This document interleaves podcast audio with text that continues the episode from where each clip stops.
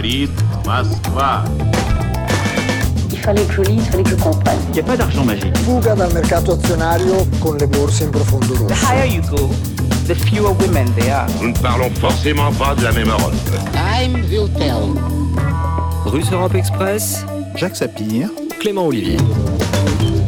Il était 5h31 du matin à Bruxelles le 21 juillet quand Charles Michel, le président du Conseil européen, tweetait ces quatre lettres suivies d'un point d'exclamation deal, un message en un mot au terme d'une énième nuit de négociations. Pour résumer euh, sa satisfaction, l'UE a son plan de relance et peu importe que plus d'un an est passé depuis sa présentation baptisée Next Generation EU en anglais donc. Il s'élève à pas moins de 750 milliards d'euros et verra l'Union s'endetter en son nom propre pour la première fois et peut-être un jour se financer par une nouvelle fiscalité. De quoi faire dire à Emmanuel Macron euh, qu'il s'agissait d'un jour historique pour l'Europe et à Ursula von der Leyen que l'UE se rassemble et progresse. Alors, euh, quel en est le contenu de ce plan? Quelle en est euh, l'ampleur? Quelle part pour la France? Et que nous dit-il de l'état actuel de l'Union européenne et de la direction qu'elle prend? Est-ce un pas vers plus de fédéralisme? On en parle dans Russe Europe Express. Spot promotionnel, juin 2021. Un futur plus sûr. Un futur plus fort. Un futur plus vert. Un futur plus bleu. Un futur plus jaune. Un futur plus inclusif. Un futur plus rapide.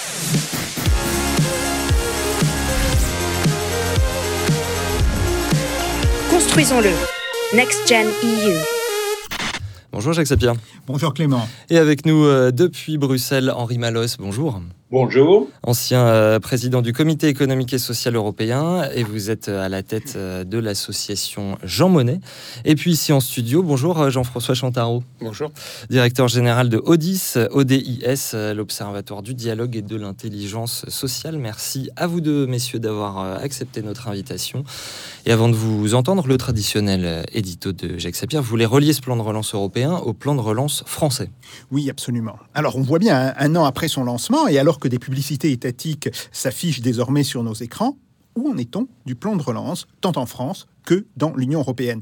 Euh, L'idée des gouvernements était, on s'en souvient, de faire financer une partie des plans nationaux par des fonds européens.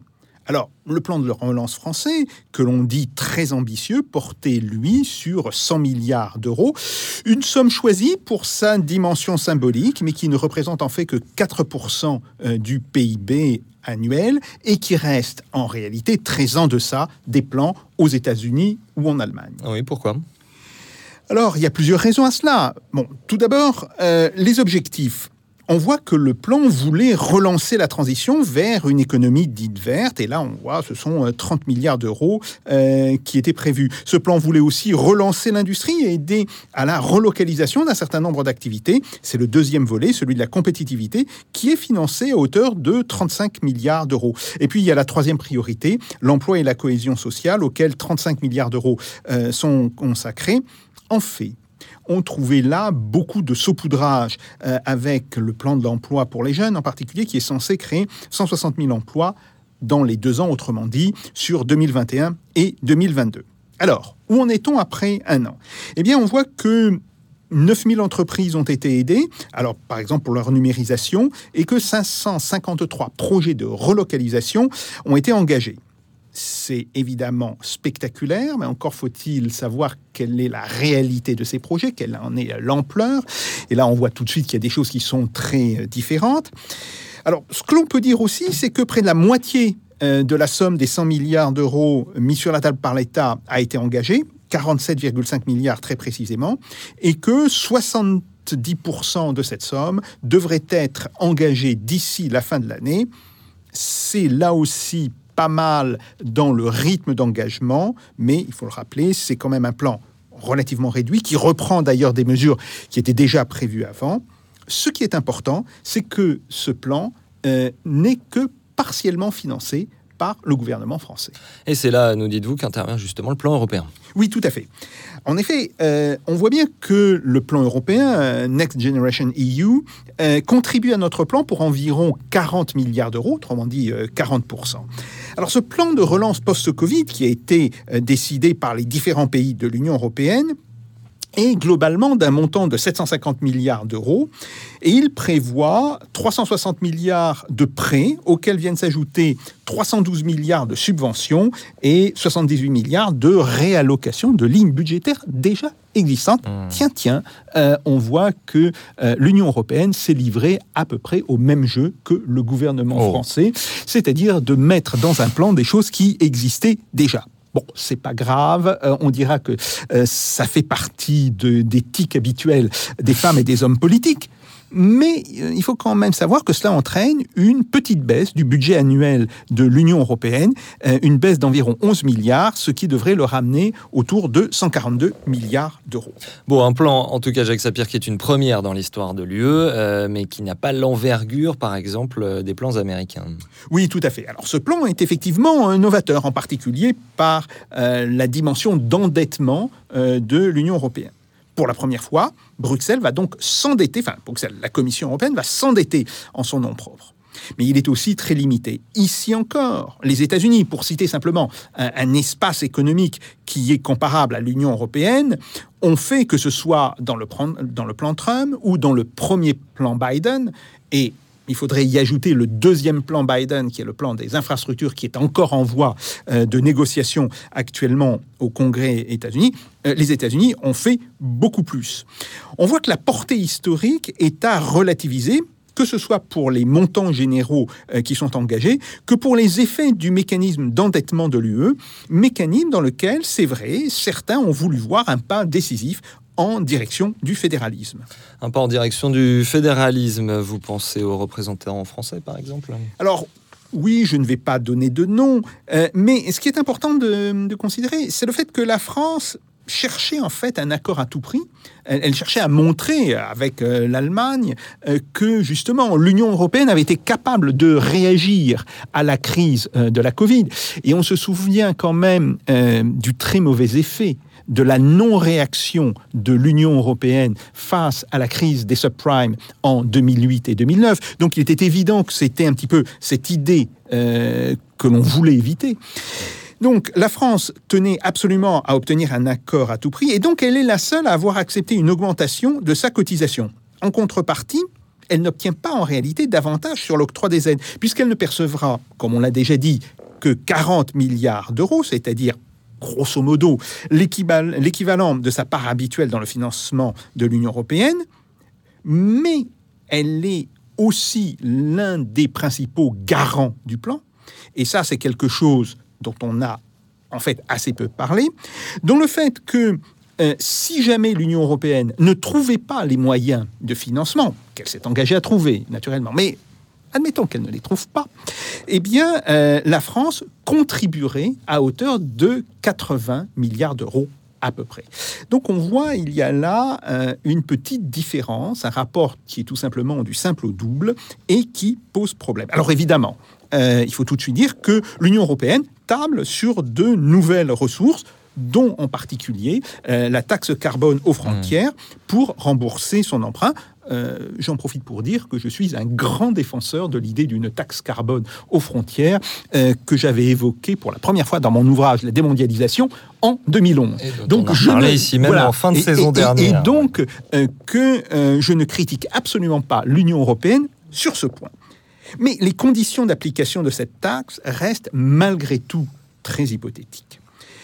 Alors, si on ajoute à cela le fait que la Banque Centrale Européenne annonce le début de la fin de ces aides à la liquidité, et en particulier dans le, plan d'urgence euh, lié à la pandémie, le, PEP, euh, qui a été mis en place euh, en avril euh, 2020, ce plan va être réduit progressivement, ainsi que l'a annoncé Madame Lagarde, eh bien, on voit que cela va reposer la question des dettes, ou plus exactement de la différence des dettes entre les pays de l'Union européenne et de la zone euro, certains pays étant très endettés, bien sûr la France. Alors, Il faut quand même dire que l'Italie ou la Grèce sont largement plus endettés que nous, mais la France euh, va avoir une dette euh, publique en pourcentage de son PIB de l'ordre de 115 à 117% à la fin de cette année, et que justement, cette annonce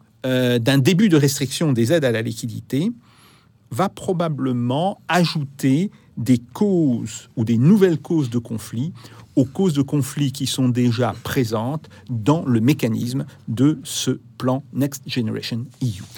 Et on va y venir effectivement avec vous, euh, messieurs, un peu plus euh, loin dans cette euh, émission. Le sujet, on l'a vu, est, riche. Peut-être dans un premier temps, Henri Malos, votre réaction à ce que disait Jacques Sapir et votre avis sur le contenu de ce plan. 750 milliards d'euros, c'est une coquette somme, mais Jacques Sapir nous dit que ça n'est pas à la hauteur des, enjeux. Votre avis sur le contenu de ce plan? Oui, d'abord là, je rejoins Jacques Sapir, il n'a pas cité juste ce chiffre, mais le vrai chiffre, ce n'est pas 750 milliards d'euros. Le vrai chiffre, c'est 673 milliards d'euros. Dirais que ce n'est pas une grande différence, mais euh, la différence, c'est qu'effectivement, euh, différence entre 673 et 750, c'est que euh, pour euh, faire la jonction, on utilise des crédits des autres fonds, donc on utilise le budget européen. Donc la réalité, c'est que c'est 673 milliards d'euros. Et sur ces 673 milliards d'euros, une part devra être remboursée par les États, c'est 45% à peu près, et l'autre part, ce sont, des, ce sont des subventions, et tout ça est emprunté par la Commission européenne.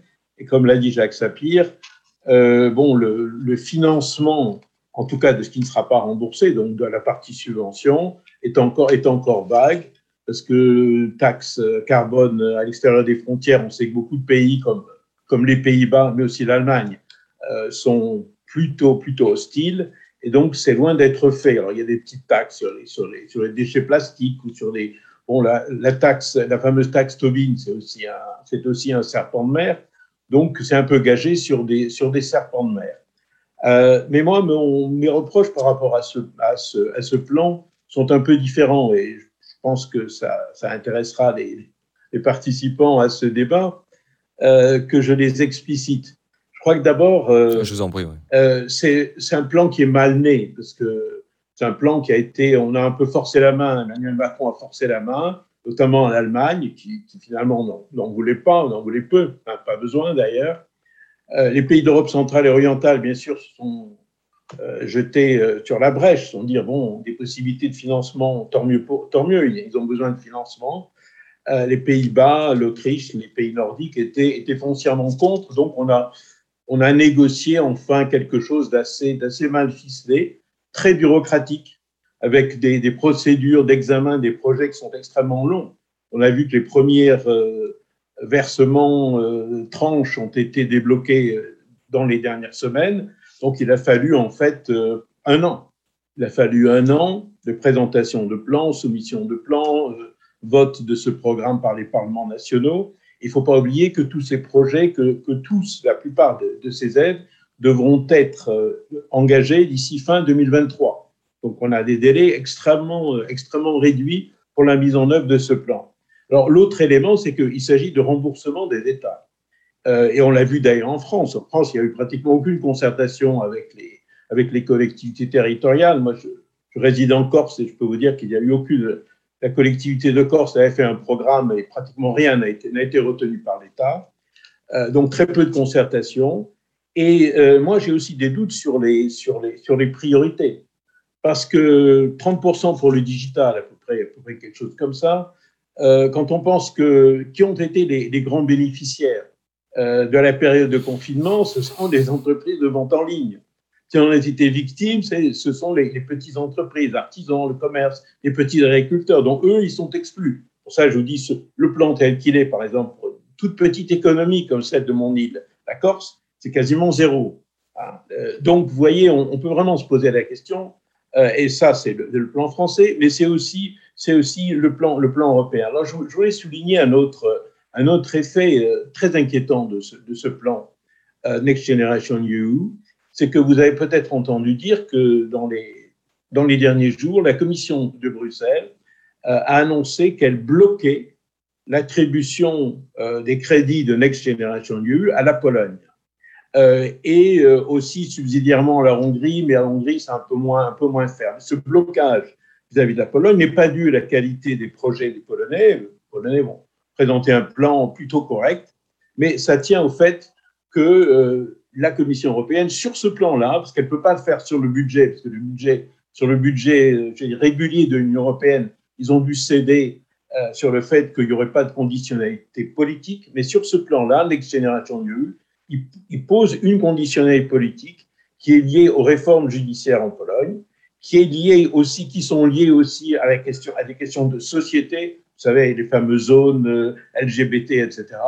Et, là, il y a une mais des questions, Henri Malos, de, de, droits fondamentaux. C'est bien ce que reproche euh, la Commission euh, à la Hongrie et à la Pologne, c'est-à-dire oui, de trahir des principes fondamentaux sur lesquels ces pays s'étaient engagés quand ils sont adhérés à l'UE, Henri Malos. Non, non, non. Là, là, je, là, je regrette beaucoup parce que c'est une, alors je vous en prie, je voudrais vous entendre là-dessus. C'est ouais. fondamental parce que euh, il y a une charte des droits fondamentaux. Cette, cette, charte des droits fondamentaux précise, par exemple, le, le principe bien normal de l'indépendance de la justice. Qu'est-ce qu'on reproche à la Pologne? C'est que pour les nominations à la Cour constitutionnelle, il y a des nominations politiques. Alors, je ne sais pas, j'imagine que vous savez tous les trois sur ce plateau comment sont nommés euh, les, les, juges euh, de la Cour constitutionnelle française. Hein, vous, vous, savez qu'ils sont nommés par le président de la République, par le président du Sénat et par le président de l'Assemblée nationale. Alors, si ce ne sont pas des nominations politiques, qu'est-ce que c'est? Donc, c'est forcément euh, une, interprétation très partielle. Ce que je veux dire, le gros danger, c'est qu'on utilise ce programme, Next Generation EU, pour faire en quelque sorte un chantage politique sur ces États, et ce qui euh, renforce la division. Et, euh, je veux dire, la division de l'Europe, franchement, à mon, avis, on n'en a pas besoin. Je voudrais juste terminer sur, un, dernier point. Il y aurait beaucoup d'autres choses à dire, mais euh, effectivement, comme a dit, comme a dit Jacques, Jacques Sapir, d'ailleurs, le, euh, un peu la, la victime de, de, cette négociation à l'arraché du 21 juillet, dans, dans, dans, la nuit, jour de la fête nationale belge, d'ailleurs j'étais présent ici, donc mmh. j'ai vécu ça, c'est que le budget européen lui-même euh, est ressorti un petit peu lessivé, et notamment des grandes ambitions qui étaient des ambitions françaises aussi. Par exemple, un budget européen pour la défense. Ah, Emmanuel Macron euh, lance l'idée d'une Europe de la défense, d'une armée européenne. Il faut savoir que dans les négociations budgétaires jusqu'en 2027, il n'y a pratiquement rien pour euh, une, une, Europe de la défense. On a réduit les crédits de la recherche-développement. Mmh. Euh, et on voit qu'en matière de santé, on aurait besoin de plus de crédits. Il y a moins de crédits à, à heureux comptant euh, d'ici 2027 pour le budget européen qu'il n'y en avait euh, jusqu'en 2020. C'est vrai qu'en 2020, on avait aussi le, Royaume-Uni, donc il euh, faut comparer ce qui est comparable. Donc moi, euh, pour terminer, hein, mon raisonnement, je ne suis pas du tout... Moi, je suis un Européen convaincu, je suis un Européen critique. Ah, J'ai créé un petit livre qui s'appelle Le crépuscule des bureaucrates. Vous voyez que je, suis critique, mais je suis un Européen convaincu. Et Jean-François le sait très bien j'ai dédié ma vie, pas ma carrière, mais ma vie à, la construction européenne. Je trouve franchement que ce plan euh, ne va pas du tout dans le sens du progrès, d'une construction d'une Europe, des citoyens et d'une Europe qui est utile euh, à la vie des gens.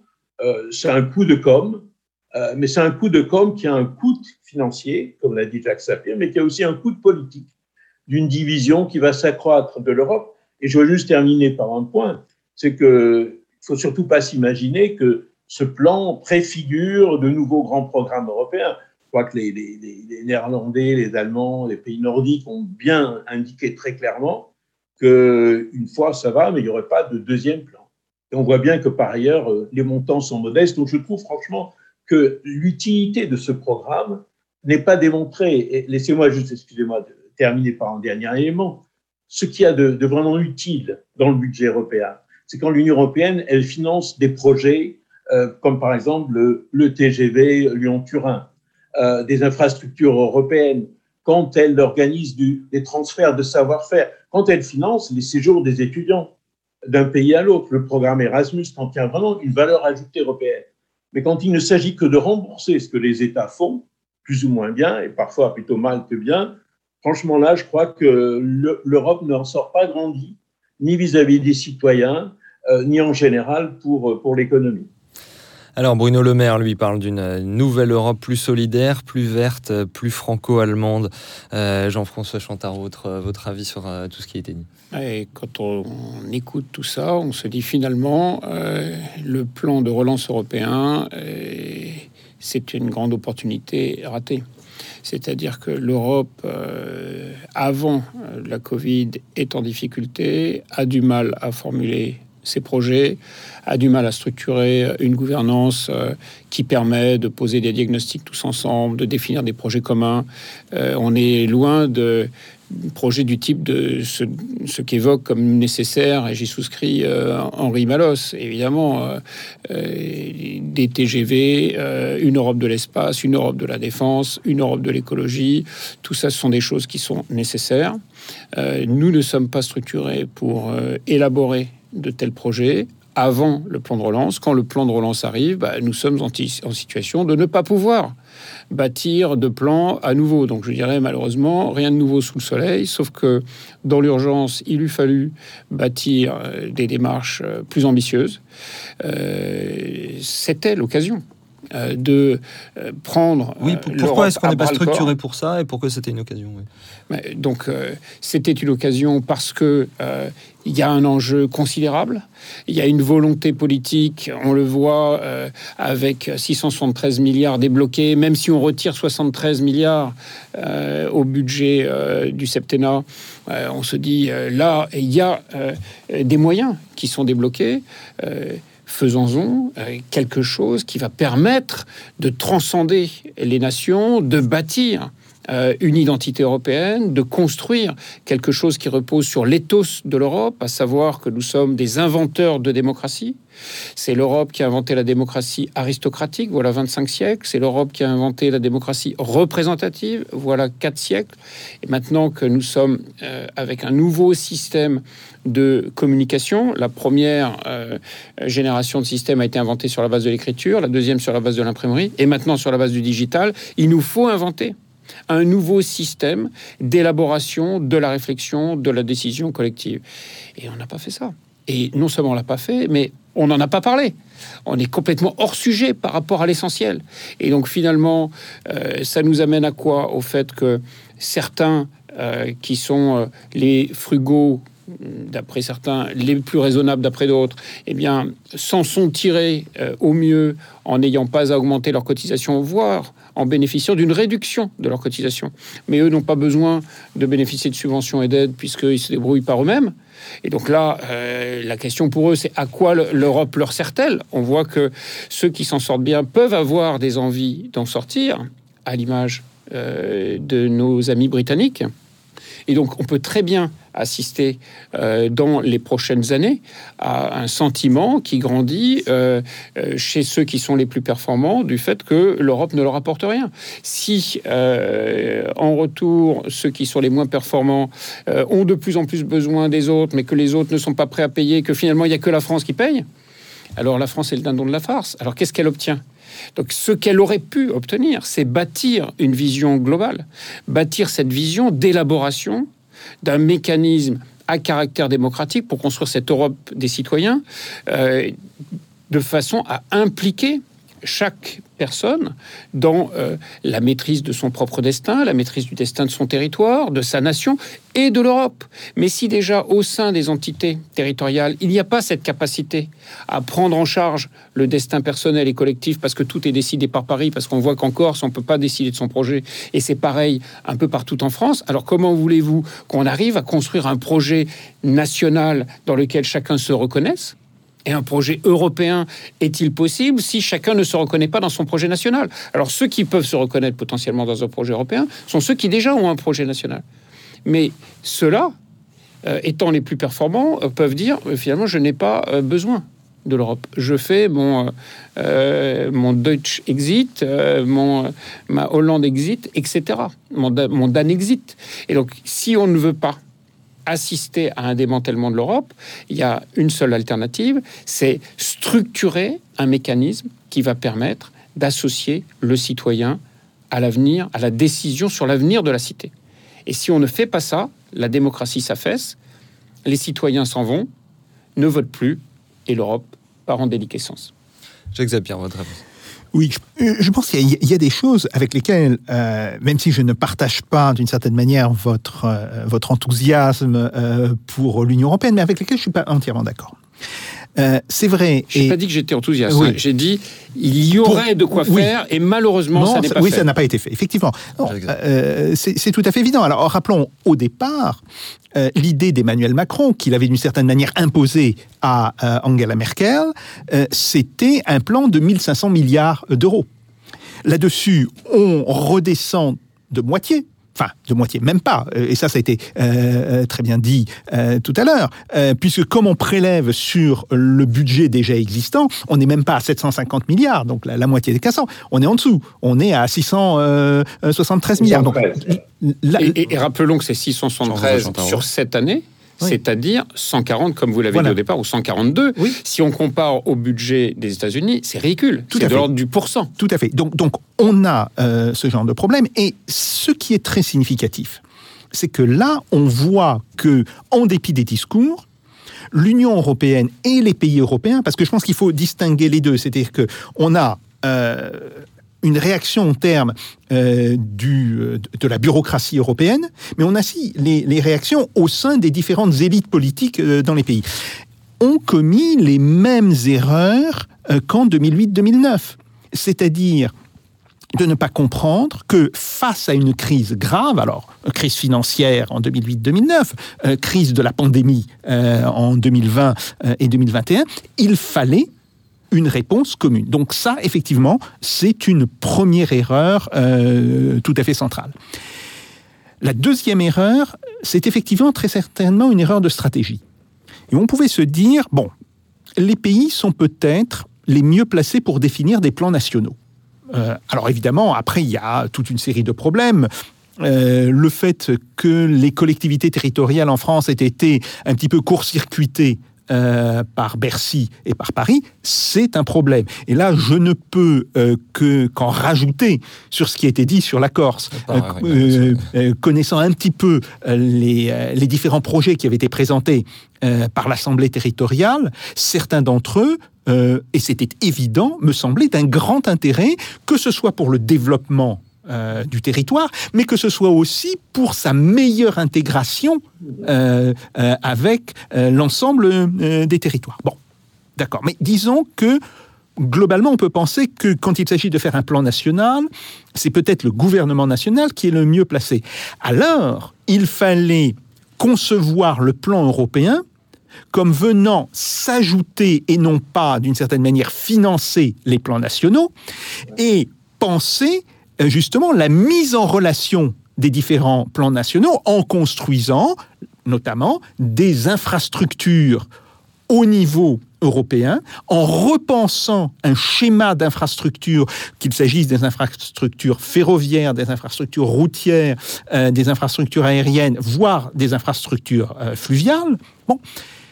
Et ça, c'était autrefois, par exemple, dans le cas de la France, c'était le rôle de la DATAR euh, qui faisait ça. C'était peut-être cela qui devait être la stratégie générale ça, européenne. ça ressemble farouchement à la CECR et ce genre de choses qui étaient à l'origine du projet européen, euh, Mais- avant Maastricht. nous tout à fait. C'est par exemple ce qui a été fait euh, dans le cadre euh, de la communauté européenne euh, du charbon et de l'acier. C'est ce qui a été fait, alors moins parce que c'était plutôt de la recherche euh, dans le cadre euh, euh, de Ratom. Bon, euh, bon, voilà. Et ça, ça n'a pas été fait. Donc deuxième euh, deuxième point extrêmement euh, extrêmement important. Troisième point, je ne vais pas revenir là-dessus, c'est effectivement la question du financement. Et on voit euh, tous les problèmes. On voit d'ailleurs que euh, tout le monde est d'accord pour dire oui, il faut, de, il faut qu'on crée des taxes européennes, mais quand on rentre dans le vif du sujet et qu'on discute des différentes taxes, euh, il y a des normes différentes. justement, je voulais vous poser une question là-dessus, c'est-à-dire que le, fait de dire on va faire des taxes euh, européennes, c'est censé justement inciter les pays à se mettre d'accord pour ça, pour que ce soit ces taxes qui financent le plan et pas les États oui, qui mais, aient mais, mais- mais on voit immédiatement le, euh, si vous voulez, euh, surgir des différences. L'Allemagne, grosse consommatrice d'acier, ben, elle n'a pas envie de mettre une taxe carbone sur l'acier russe ou sur l'acier chinois. Plutôt d'ailleurs sur, sur l'acier russe parce qu'elle elle achète pas mal euh, d'acier russe. Même chose par exemple sur les panneaux photovoltaïques. Il y avait, il y a dix ans, une industrie des panneaux photovoltaïques allemande et française. Cette industrie a été tuée par la concurrence chinoise. Alors, ce qui est encore plus absurde quand on sait que le- le contenu carbone des panneaux photovoltaïques euh, chinois est très largement supérieur au contenu carbone des panneaux photovoltaïques qui étaient faits en Allemagne. là encore, il n'y a pas eu de, réaction. Et quand euh, quelques personnes en France ont dit, écoutez, il faudrait vraiment euh, mettre une taxe carbone aux frontières, ne serait-ce que pour bloquer ce mécanisme, les Allemands ont été les premiers à démolir ce projet. J'en étais témoin, si vous voulez, dans des discussions qui ont eu lieu à l'époque à Bercy. Dernier point, la question du mélange entre économie et politique, euh, qui est évoquée euh, tout à l'heure. Alors, euh, je ne partage pas du tout les options du gouvernement polonais actuel. Et c'est euh, peu de le dire. Mais la question, c'est de savoir, est-ce que ce n'est pas aux Polonais d'abord de régler démocratiquement ce problème et pas aux Européens? Parce que si l'Union européenne entend se substituer au peuple polonais, ça c'est la meilleure recette, ou au peuple hongrois, c'est la meilleure recette pour provoquer un mouvement en retour anti-européen euh, fantastique dans ces pays.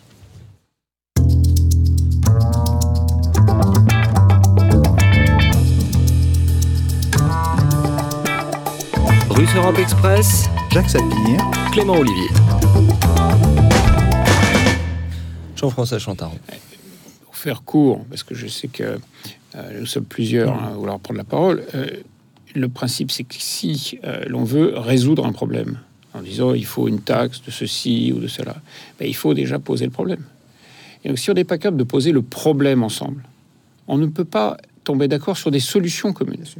Donc l'enjeu c'est comment est-ce qu'on bâtit notre vision du monde qui nous permet de comprendre ce qu'est l'Europe, ce qu'est sa place dans le monde, ce qu'est notre vision de sa place dans le monde à terme. Si on n'est pas capable de poser cette vision-là et que certains disent ah bah, moi j'ai besoin d'acier, moi j'ai besoin d'autre chose, on ne peut pas y arriver. Et donc la vraie question c'est comment est-ce qu'on peut élaborer cette vision commune des enjeux de façon à ensuite chercher ensemble, c'est le, le temps d'eux, des solutions communes. Si on ne prend pas ce temps-là, il n'y aura pas de solution commune, il n'y aura pas de projet commun et il n'y aura pas de plan de relance européen autrement que dans son appellation. Henri Malos, euh, vous nous disiez les uns et les autres, euh, chacun à votre manière, mais euh, que la France serait le, dindon de la farce de cette histoire. Pourtant, est-ce que c'est si grave que ça, le fait qu'elle finance plus qu'elle ne touche? C'est Yves Bertoncini, qui est le président du mouvement européen en France, qui écrivait dans une tribune au Monde euh, du 25 août euh, que, au contraire, il se félicitait justement que ce plan euh, soit fait sur une base transnationale, c'est-à-dire le fait que la, France euh, soit contributrice nette ne posait selon lui pas de problème puisque il allait profiter à ses partenaires à la France et donc in fine par ricochet à elle-même. Henri Manos. Oui, non, moi ça me choque pas effectivement parce que euh, on peut pas être comme euh, Madame Thatcher et dire I want my money back et compter chaque euro. La France a été pendant au moins 35 ans la grande bénéficiaire du budget européen parce qu'elle était la grande bénéficiaire de la politique agricole commune. Donc, euh, qui est au bout d'un certain temps une sorte de, retour de, bâton dans un autre sens, pourquoi pas. Mais je crois que la vraie question n'est pas vraiment là. Euh, on parle, vous dites, des plans transnationaux. Ce ne sont pas des plans transnationaux, justement. Il n'y a pas d'effort euh, de coordination européenne. La le grand échec de l'Union européenne face à la pandémie, c'est l'absence de coordination. Moi, je, je voyage depuis euh, le mois de juin dernier, pratiquement euh, chaque semaine ou une semaine sur deux. Euh, c'est un cauchemar de passer d'un pays à l'autre dans cette période de pandémie. Il n'y a pas un pays dans lequel vous avez des réglementations similaires. Moi, je suis aujourd'hui à Bruxelles. Hein, bon, il n'y a pas de passe sanitaire en Belgique. Et encore en Belgique, c'est différent entre la Flandre, la Wallonie et la, région de Bruxelles. Euh, il y a, des, obligations qu'on vous demande dans un pays qu'on ne demande pas dans un autre. On a eu des frontières qui étaient fermées sans être vraiment fermées. Enfin, ça a été, un échec lamentable. Je me souviens très bien de la, conférence de presse euh, d'Ursula von der Leyen, je crois que c'était le 8 mars euh, 2020, je m'en souviens parce que c'est là que moi aussi j'ai moi j'ai attrapé le Covid. Euh, elle n'a pas dit un mot sur le Covid, pas dit un mot. Et un journaliste lui a demandé, mais euh, Madame la Présidente, elle célébrait ses trois, euh, 100 jours de, de présidence de la Commission européenne. Euh, Qu'est-ce que la Commission va- faire? Elle va dire ah, désolé, c'est pas la compétence euh, de l'Union européenne, c'est la compétence des États. Puis il y a eu cette affaire des Ce qui est vaccins. vrai. Euh, Excusez-moi, mais il y a eu cette affaire des vaccins. Donc, moi, ce que je voulais dire, euh, c'est que pour revenir à votre question, je suis très heureux que, que, que Jacques Sapir ait parlé de la, de la CECA. Je suis président euh, nouvellement élu de l'association Jean Monnet. Je crois que l'idée de base de Jean Monnet, c'était que euh, l'Union européenne, enfin, la communauté européenne, moi je préférais beaucoup mieux, beaucoup ce- mieux ce terme de communauté que d'union, parce que des unions, il y en a partout, mais que euh, donc l'Europe, si vous voulez, fasse des réalisations concrètes. L'obsession de Jean Monnet, c'était de faire des réalisations concrètes. Et là, euh, dans, ce, plan de relance, il n'y a aucune réalisation concrète de l'Europe.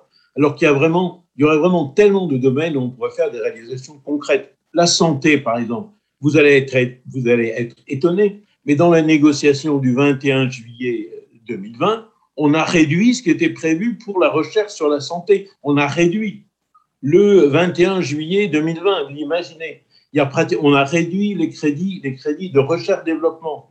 Euh, on pourrait, puisqu'on parle de digital, au lieu de financer ce que les différents États font, on aurait pu revenir, ce qui était fait il y a 30 ans, je ne veux pas être vu comme un homme du passé, euh, il y avait un commissaire européen venu du monde de l'entreprise, un Belge, euh, le comte Étienne d'Avignon, qui avait lancé le programme Esprit. Il devait faire de l'Europe le pays, enfin le- le- l'ensemble économique, euh, moteur euh, en matière de- d'ordinateur et d'informatique.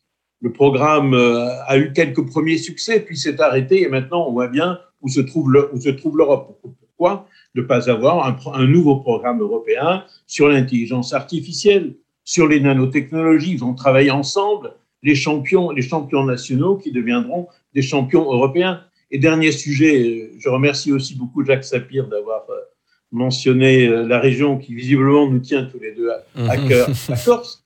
Mais euh, par chance, nous n'avons pas eu cet été d'incendie d'incendie grave en Corse, mais il y en a actuellement en Espagne, il y a quelques hier, je crois, aujourd'hui, il y en a eu de terribles en Grèce, de terribles, de terribles à Chypre, au Portugal, en Bulgarie, en. Roumanie. Euh, on n'a toujours pas de corps euh, de protection civile européen. On continue, chaque pays essaie avec ses petits bras d'acheter des canadaires ou des, ou des moyens qui sont chaque fois insuffisants. Je raconte toujours l'anecdote quand en Corse, il y a euh, trois ans, nous avons eu de très très graves incendies. Malgré un système de coordination européen très insuffisant et très long, il a fallu 36 heures pour que les avions italiens qui étaient positionnés à 20 minutes de la Corse puissent avoir le feu vert pour venir intervenir en Corse, parce que c'est passé par Paris, par Rome, par Bruxelles, etc. Alors que Michel Barnier, je suis pas là pour faire sa campagne, mais Michel Barnier, il y a dix ans, euh, avait dans un rapport demandé la création d'un corps européen de protection civile en Méditerranée contre les feux de forêt, qui aurait permis de mutualiser les efforts, de mutualiser les moyens. Donc voilà, je crois, ce que les, les citoyens attendent, des projets concrets, des réalisations concrètes, parce que, comme euh, disait Jean Monnet, euh, il ne s'agit pas seulement de coaliser des États, il s'agit d'unir euh, des hommes, des femmes et des hommes. Et ce plan de relance ne le fait pas. Henri Malos, justement, vous nous menez au, cœur du sujet, c'est-à-dire qu'est-ce que ce que vous décrivez, ça n'est pas un petit peu le problème de cette Union européenne actuellement, qui serait dans une forme de ni-ni, c'est-à-dire que là, on voit Bruxelles qui va s'endetter en son nom propre, qui pourrait potentiellement créer une fiscalité européenne spécifique, des choses qui euh, commencent à ressembler à des euh, prérogatives euh, d'un État européen, et en même temps, comme vous le dites, l'Union européenne n'est pas du tout une fédération. Et donc, elle est ni ni, elle est ni une fédération, ni une confédération, ni une organisation de coopération internationale entre des États parfaitement souverains, Henri Malos. Oui, c'est ça. Et d'ailleurs, vous avez souligné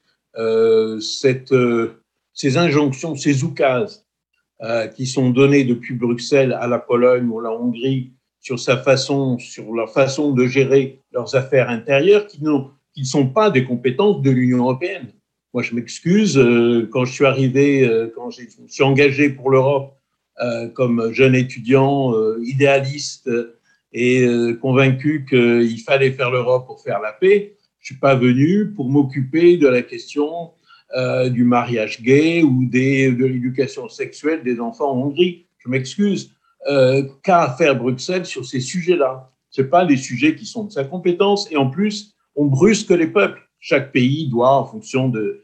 Je n'ai aucun jugement là-dessus, mais chaque pays doit... Euh, et un peu, on a un peu l'impression, si je peux me permettre, je termine, et on l'a vu dans un dernier conseil où euh, il y a eu un dîner entier consacré à la loi hongroise sur euh, l'éducation sexuelle des enfants.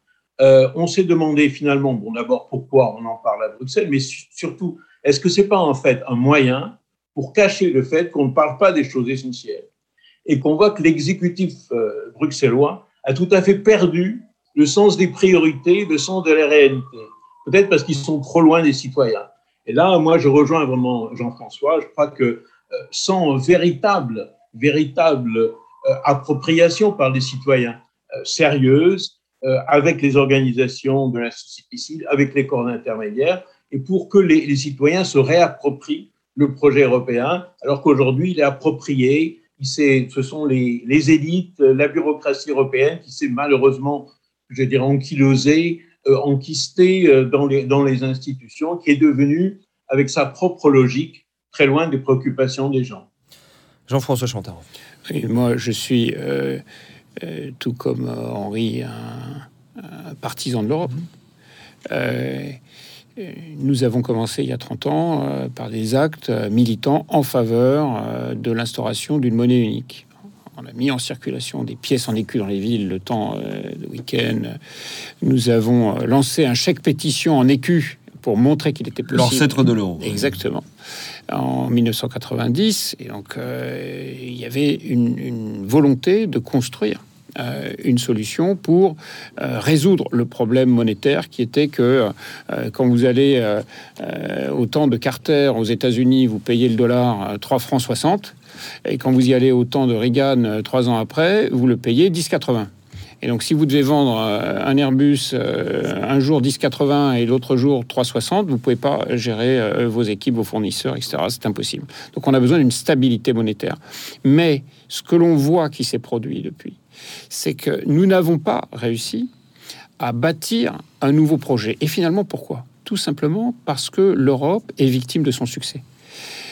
Le projet initial, c'était, comme Henri vient de le rappeler, faire la paix entre des peuples qui n'ont cessé de s'entretuer, y compris dans notre histoire très récente, qui ont conquis le monde, qui ont inventé dans toutes les dimensions, et qui se sont mis en concurrence et qui se sont entretués.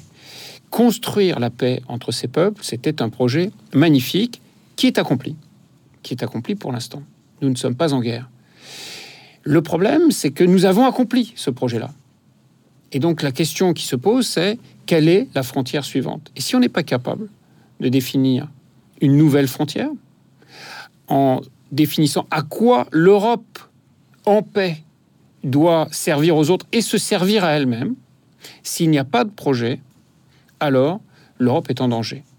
Et on a des plans de relance qui n'en sont pas, qui sont des ersatz. Et après, moi je dirais pas que euh, il y a de la malveillance de la part de tel ou tel acteur qui veulent endormir avec des projets subsidiaires. Mais je dirais en tout cas, il y a de l'incompétence et de l'insuffisance.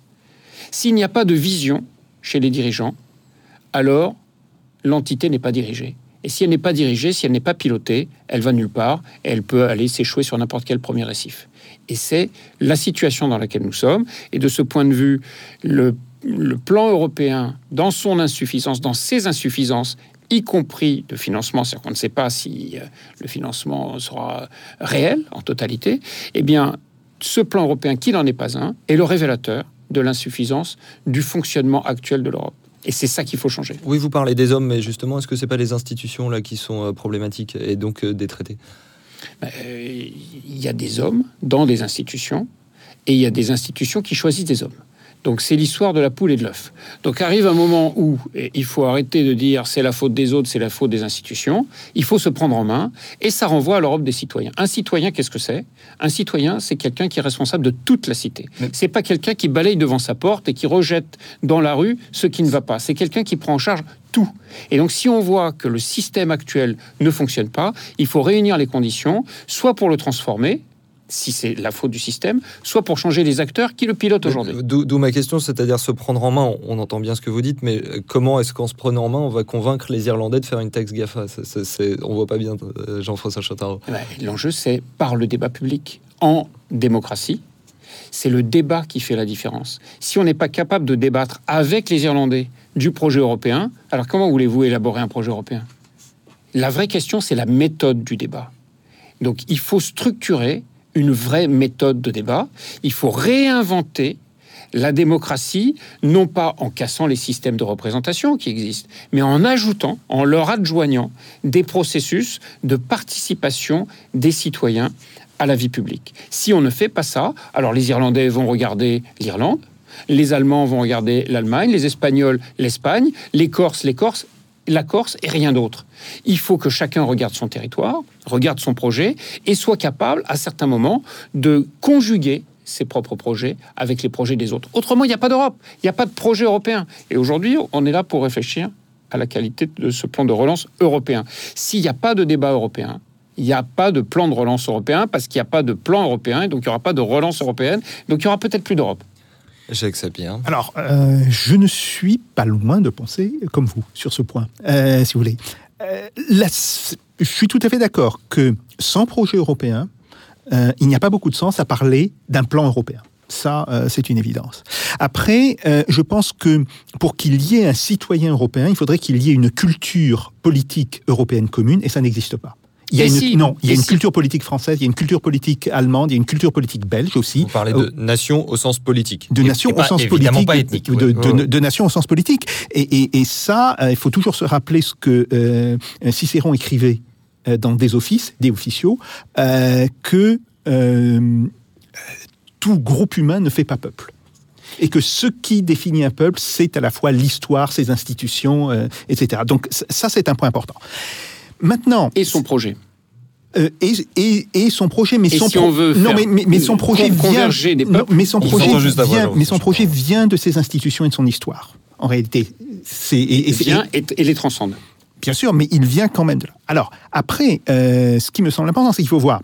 euh, on a parlé de la monnaie commune, mais l'euro, on le voit, est aujourd'hui un échec. Euh, c'est un échec à la fois dans son mode de fonctionnement, dans sa capacité à s'opposer euh, frontalement au dollar. Euh, la, part de l'euro euh, par rapport au dollar a baissé, euh, en particulier dans les réserves des banques centrales, mais il y a aussi d'autres moyens de le calculer. Et je voudrais là revenir sur quelque chose qui a été dit tout à l'heure et qui me semble extrêmement important. Oui, effectivement, il faudrait un système de protection civile, en tous les cas au niveau des pays méditerranéens de l'Union européenne. Mais plutôt que de monter une nouvelle agence, ne faudrait-il pas tout simplement prévoir des financements européens à cette protection civile qui lui permettrait euh, aux différents pays, euh, Portugal, Espagne, tous les pays euh, de l'axe méditerranéen, d'acheter un petit peu plus de matériel et de concevoir à ce moment-là un état-major européen ou un état-major d'un certain nombre de pays, parce que je pense qu'il est important aussi de voir qu'il peut y avoir des regroupements de pays qui, ne sont pas l'ensemble de l'Union européenne. Là, il faudrait grosso modo que les pays européens de l'arc méditerranéen, et uniquement eux, euh, se mettent d'accord, créer un état-major et que cet état-major ait la possibilité de mobiliser immédiatement les moyens qui sont, une partie des moyens, pas la totalité des moyens, mais disons une partie des moyens euh, qui sont euh, soit en France, soit en Italie, soit en Espagne, etc. Je verrais bien, par exemple, parce que c'est un point un petit peu central dans l'arc méditerranéen, cet état-major situé à Bastia. Ça pourrait être, ou plus exactement, ou plus exactement euh, sur la base aérienne qui est en dessous de. Cherchez à vous faire un allié. Ouais, ouais, ouais, là, Non, non, mais- on mais- voit mais- qu'il y a mais- une non, mais si vous connexion, voulez, c'est- une corse, une French Non, connection non, mais même c'est, peut-être. hein. c'est- oui, Corse. oui, tout à fait. Ah, voilà, hein. Euh, euh, mais, mais si vous voulez, c'est, c'est une évidence en termes géographiques, parce qu'on voit bien que la Corse est située à peu près au centre. Bon, euh, euh, de, cette, euh, de cet arc méditerranéen. Ça, ça me semblerait si je peux me beaucoup permettre, plus- ça, une Alors, proposition un mot de comme celle-ci, conclusion c'est de vraiment Jean-François très Chantard. On va intéressant. faire un dernier tour de table. Un mot de conclusion de Jean-François Chantard. Très intéressant ce genre de proposition. C'est justement ça, ce genre de projet-là qu'il faut pouvoir euh, faire émerger. La vraie question, c'est pourquoi un bon sens comme celui-ci ne préside pas.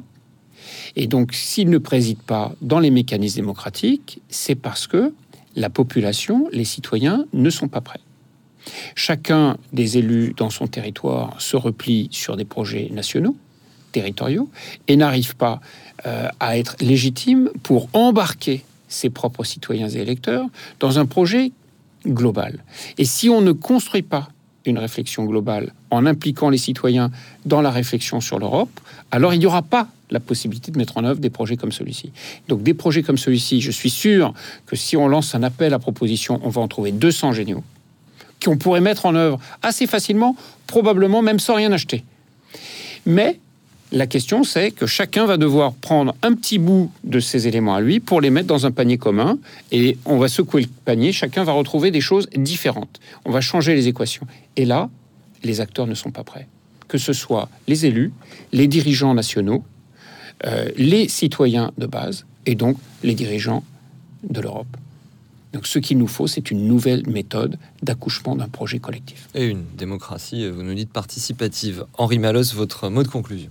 Oui, euh, bon, je n'aurais pas osé euh, ni rêver, comme, comme Jacques Sapir, dire directement qu'il faudrait mettre l'état-major européen de protection civile méditerranéenne en Corse, surtout à Bastia, qui est, qui est la ville où je réside, mais il a entièrement raison.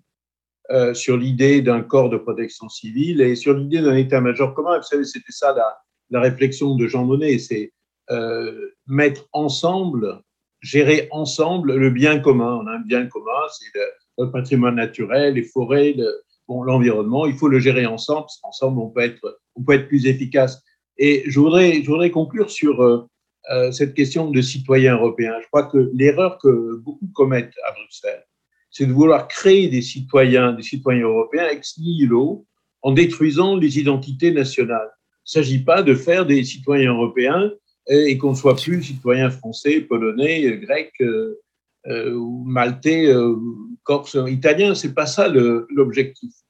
Euh, moi, je me sens corse, je suis français et je suis européen. C'est une, c'est une richesse supplémentaire qu'on apporte aux Européens, aux citoyens des différents pays en leur donnant une possibilité supplémentaire, une identité supplémentaire qui leur donne des droits et des devoirs supplémentaires.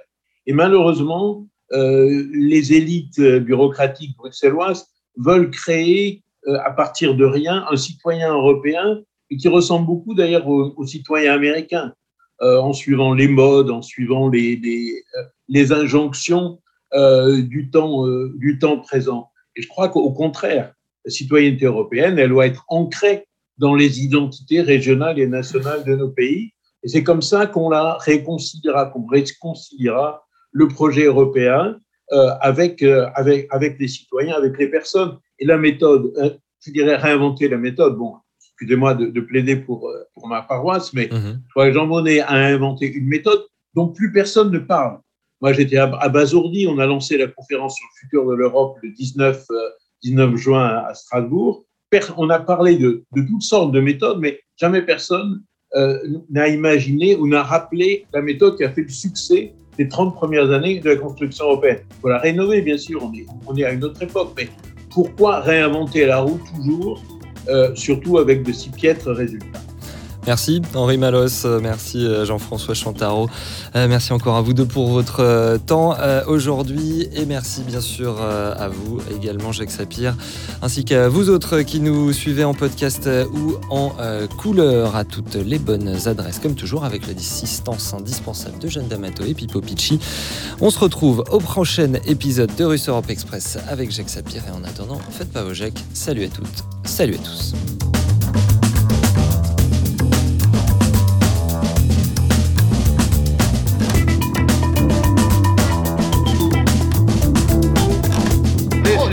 Method. This is provocation.